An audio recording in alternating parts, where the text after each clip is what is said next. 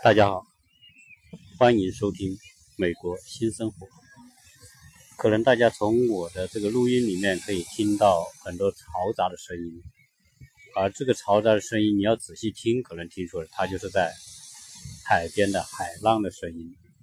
在这个公共的海滩呢，就有周末、星期天呢，就很多的人在这边海边玩和度假。在洛杉矶，虽然城市很大，呃，我们也不是说住在海边，基本上离海边呢都有开车有个四五十分钟的车程，但总的来说还是非常方便。所以呢，我们在很多节假日或者是或者是在这个周末呢，我们都愿意带孩子到海边来玩，开车开个四五十分钟也不是特别远。每次，当然，洛杉矶的海边呢有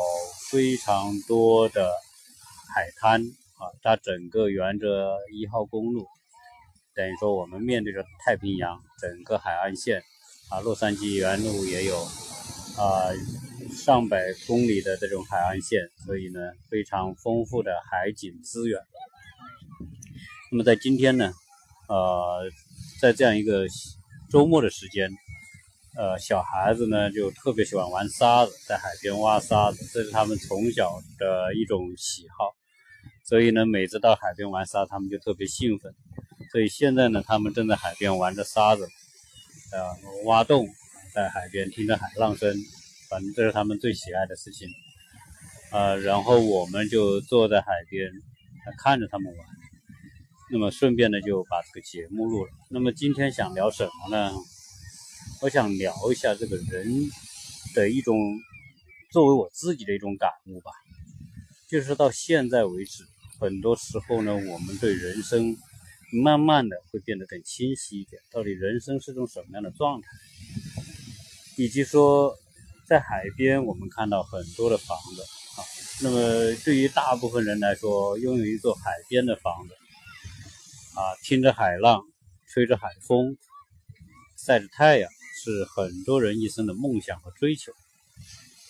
但是这种东西呢，我觉得静止在某一个点来看是这种感觉，但是真正来讲，对于人人的这种特性里面，对于欲望的这种把控啊，是很难的。是人很难把控欲望，但是基本上欲望都把控着人。所有的人，我们所有做的一切都可以。终于可以看得到后面那种无形的手，就是那个欲望。你比如说，在这海边拥一座房子，那当然是种欲望啊。那么拥有这个房子是是不是真的就是你真的想要的东西呢？有时候我想，可能也未必。你说我们现在住的不是住在海边，离海边有这么远，正因为离它远，所以呢，对海就有一种。特别的亲近感啊，因为什么呢？因为你来到海边，整个环境让人会受到一种刺激啊。这种海的环境啊，因为我们不常接触海，所以呢，我们觉得到海边就是一种享受。如果说呃，海边的房子，如果你在那里，你你是住在内陆城市，你到海边一个非常美的海滩，住在海边住一晚，这一晚的价值。和含金量，就是你对海的那种感受的深度，可能会远远大过每天住在海边的人。所以这个是一种非常有趣的一种相对的感感受，就是说人对于想要拥有某种东西，所以我现在认为说人那种拥有的欲望，事实上来说，它不是真正的拥有。而且，甚至我个人觉得，人的一生，从出生到最后啊死亡，人一生本身就不曾真正拥有过任何东西，而我们所日常常规所理解的拥有，实际上只是一种陪伴和协同而已。不管说你的父母、你的家庭、兄弟姐妹。朋友，你工作过的地方、工作的单位、同事，你拥有过的多少的资产、多少的财富，事实上都不是真正意义上的拥有，而它仅仅是一种陪同、陪伴，或者是说对于某种东西，你是暂时的保管或者是拥有啊。当然，这个说这个话，我觉得大部分大体上可以这样去理解。为什么你说这个房子，海边的房子，你当他买了一件这个房子的时候，在产权法律层面来说，你是拥有这个房子，但事实上来说呢，这个房子的寿命可能是一百年，甚至两百年，而我们人生拥有它，可能也就是几二三十年。那这二三十年之后呢，这个房子就自然就归属于别人了啊，不管你是以继承的方式。给你的下一代，还是说你出售？总之来说，他就陪你一个阶段。但是，只是说在站在法律的角度来说，啊，在属归属来说，你拥有他的这种归属权啊。但是事实上来说，人生这么短，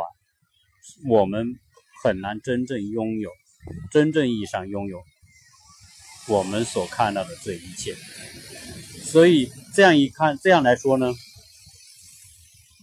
是不是人都真的要去花很高的价钱去买一座海边的房子呢？即便他买得起，那么现在我看来，真的是不一定啊。很多富豪真的是买得起，可能也有很多钱，或者有很多人呢，他就不一定是有特别多的钱，可能他刚好可以买一座海边的房子，但是是不是真的要去买这个？本身这个没有应该或者不应该，而我的理解是什么呢？当一个美好的东西一旦变成感觉上变成你拥有的时候，你对待它的态度就会发生变化，你对它的珍惜的程度自然就下降。我们经常会说，啊，买了很多书回来，但是。你很想看一本书，当你把这本书买回来之后呢，有可能它就放在书架上，你未必真正会去看完这本书。这就是你拥有这本书之后，你总认为我有时间去看这本书。呃，而可能你是从一本很好的书，你从朋友那里看到，然后你从朋友那里把这本书借回来的时候，你可能会很认真的去看完这本书，从而认真的去。享受和感受到这个书给你带来的那种快乐、那种欣喜，所以从这个角度来说，拥有从从自己心里感觉占有某种东西，和你暂短暂的跟他相处，我觉得这种感触是不同的。那么从这个角度来说，人可以去很多的地方，所以呢，人可以经历很多的阶段。因此说，人，我很从这个时候，我非常的理解，在很多的美国的很多的人啊，当然国内也有很多这样的人，他们呢就很喜欢去周游世界，游走四方。可能说，全世界人说，全世界五十大你必去的必去的地方，或者一百个人生必去的地方。他真的认认真真的就把这些要去的地方都去游览，都去体验。可能在一个地方待的时间不长，可能是一个星期、两个星期、一个月啊。总之来说，他不一定能长待在那里。但是，他待在那里的这个短暂的这个时间的这种环境、这种美，和他心里对这种美的这种对应。可能来说，这种短暂的停留，让他会更深刻的感受到这种美，而且让他内心里面留下更永恒的那种感觉。因为什么呢？因为他会离开那个地方，而那个地方留下的那种美好，永远留在他们的记忆当中。记得我们在走过的地方里面，啊，我们也去过一些地方，比如说我们去过法国的南部的。尼斯海滩，当然这是在地中海的北岸，法国的南部啊。大家知道尼斯啊是盛产鲜花的地方啊，尼斯呢也是阳光充满阳光的地方，是地中海沿岸的阳光地带。啊，那里很多的香料，很多的香水、化妆品都是产自于那里，因为那里盛产鲜花。我们在那里待的时间实际上是很短，也就是说呢，我们在那里可能待的时间不会超过呃三天的时间。当然，这已经是非常长的时间了，我们非常久远的事了，基本上说是十年以前的事情。那么十多年以前我们去过那个地方，那么到今天，那个地方给我们留下的印象，那种美好，那种感觉，虽然因虽然我们时间短，但是我们所脑子里面所留下的那种印象，是一种很久的一种美好。我们也去过，比如说在北欧，在丹麦，在荷兰的很多海边的一些小渔村。那么这种地方呢，同样，我们现在在依稀能记得的是像荷兰的海边。我想很多去过荷兰的朋友，可能去旅游都会都会去那个地方，在有个小渔村。那我们现在还记得那个小渔村，沿着这个小道，一家一家的小店铺。那么当然，他也卖着各种东西，卖着纪念品啊，卖着各种东西，人们也帮人拍照。啊，等等，有很多的荷兰的风车，而我也记得非常的清晰，在那个过程当中，跟着游人在这边走，主要是感受那边的那种环境，那种北海啊，欧洲的那种北海沿岸的那种风情。当然，我们也记得特别深刻的，就是说在那么美好的地方，那么也有一个家庭，有一个孩子，那个孩子可能就是我们说的叫唐氏综合症的那种，等于说。不是智力不是很健全，但他就出生在那个地方。你看，也有十多年的时间了。那么我们经过的时候，看到那个家庭，那个孩子坐在坐在那个门边，看着行人，看着海，我仍然非常清楚、清晰的记得。那同时呢，我们也去过，像在旧金山到洛杉矶的路上，沿途丹麦小镇，包括。凯梅尔小镇啊，这是到过美国，特别特别是游过美国西海岸的朋友们，可能都去过那个地方。那我们在那边可能就是待一个晚上或者是一天啊，但是那些留下的都是非常美好。所以，对于我们这种不住在海边的人，对于海边的那种感受和天天住在海边的人，我觉得可能是完全的不同啊。就是说，天天住在海边的人。假如说他们真的是买一个房子住在天天住在海边，那么海的那种对他的对他的感官来说，已经完全变成了一种麻木。就是说，这种美天天在你眼前，你天天看着它的时候，它的那种吸引力就慢慢的褪去，你不会觉得住在海边是种美好。所以曾经我们去法国南部。那有一个世界最小的小国叫摩纳哥，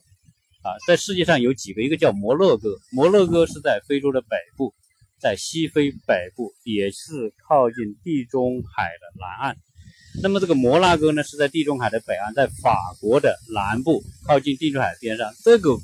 这个国家小到只有一点七平方公里那么小的一个国家，但是呢，它占据了。地中海沿岸最美好的一一片海滩，而这个国家也有很久的历史，这个国家也具有很大的居民，所以我们曾经去的时候，那些导游就跟我们讲，他说你们今天来这里旅游，觉得这里非常的美好，你觉得很新奇，你很想去拍照，很想去拥有停留在这里的这个这一点时光，但是住在这里的人可没有你这种感觉，所以。住在这么美好地方的人的他，由于每天看着这么好的环境，他对他已经没有任何感觉。因此说，他们去到更差点的地方呢，可能他更没有感觉。所以因因此而说，人的某种感觉，那种某种欣喜，实际上它并不是永恒和绝对的，而实际上它是一种相对的感受。那我们讲说。你拥有一种东西的时候，你就不一定会珍惜它。当然，这个我拿另外一个例子来说，看可能不一定恰当啊。就是说，曾经在四十年以前啊，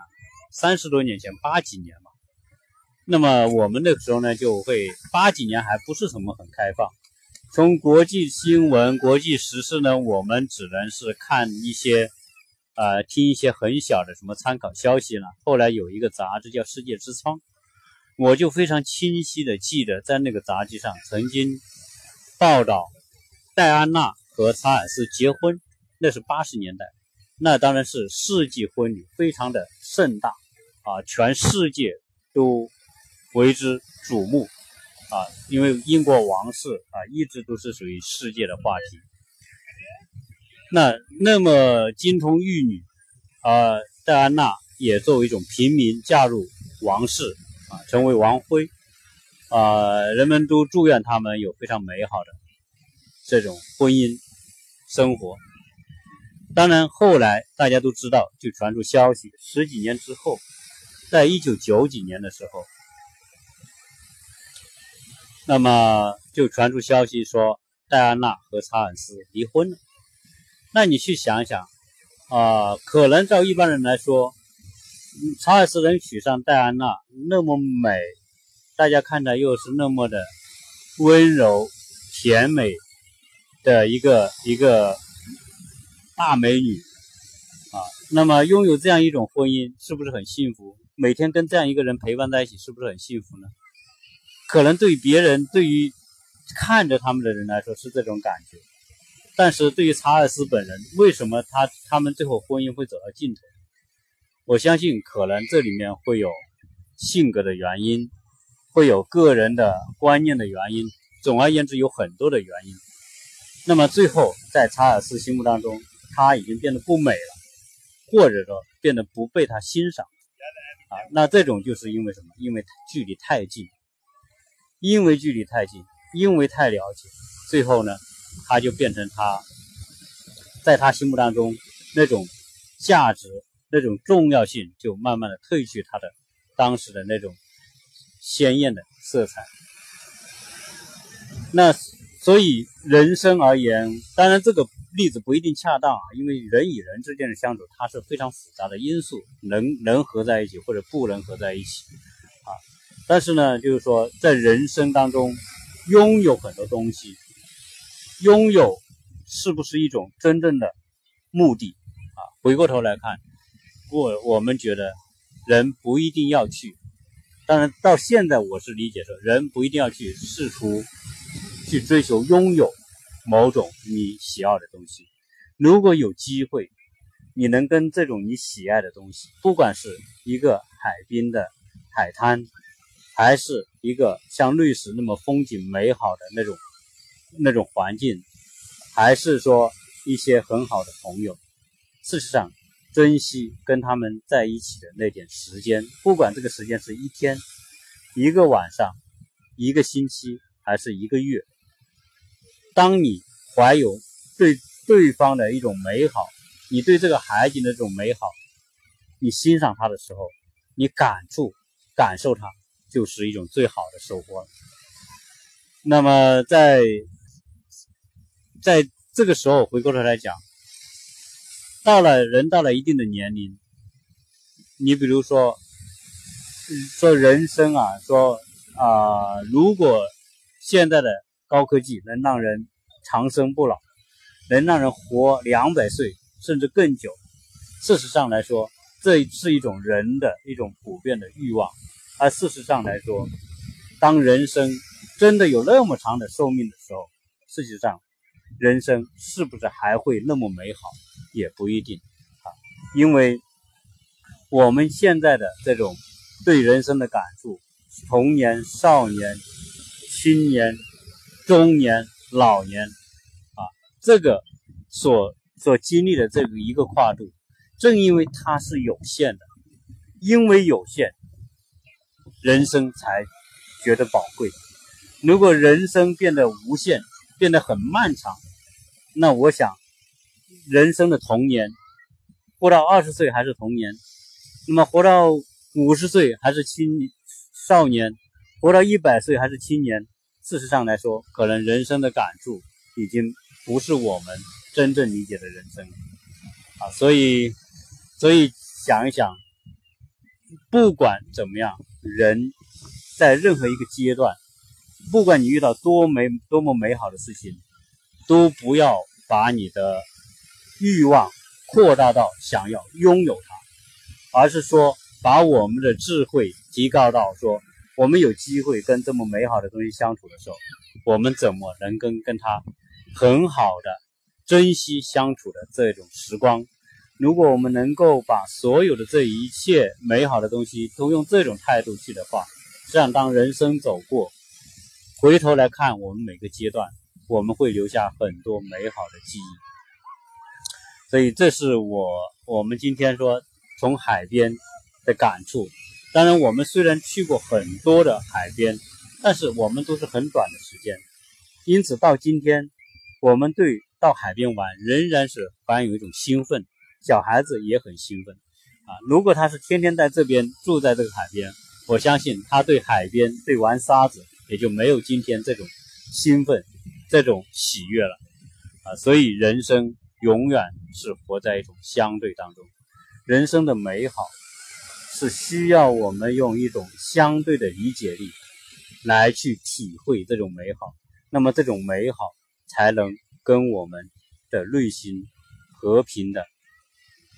相处，而且不一定是你见到他，当你时间过去之后，他还留在我们心中这种美好，我觉得这是一种啊人生啊必须。要去领悟的一种东西。如果这样的话，我们就会失去很多，我们就不会有很多的遗憾啊。我们当初如果说去了去到海边啊，住在海边，买了海边的房子等等等等啊，就不会有这种遗憾。那么在在洛杉矶呢啊，当然在海边的这种城市呢啊，洛杉矶。我们的这种海边，我们到过大概七八个这种海边嘛，呃，应该说，呃，海边有的时候感触是一样的，但是呢，有的时候我们基本上我们很少在这说住在这个海边住两天或者这种，我们基本上都是上午带孩子到这边，因为在这边海边呢，像刚才我们到的这个地方呢，叫拉古拉 beach。这个 L B 就简称叫 L B，这个地方呢有很多的艺术家开的开的画廊，就是展示他们的绘画作品。那这个地方就变成说它有文化，同时呢又有海滨的这种休闲这种环境，所以变变成这个地方是啊洛杉矶人很愿意到这边来度假和来休息的一个好去处。如果您有机会。住在洛杉矶或者到洛杉矶来玩，那么抽一点时间，挑一两个或者两三个海边，花点时间，花个半天一天的时间在海边感好好的感受一下，听听我们身边的海浪的声音，看着孩子们跟海水的亲密接触，我们只要坐在海边，静静的看着他们，听着海浪声就很美好了。今天。先聊到这里，谢谢大家收听。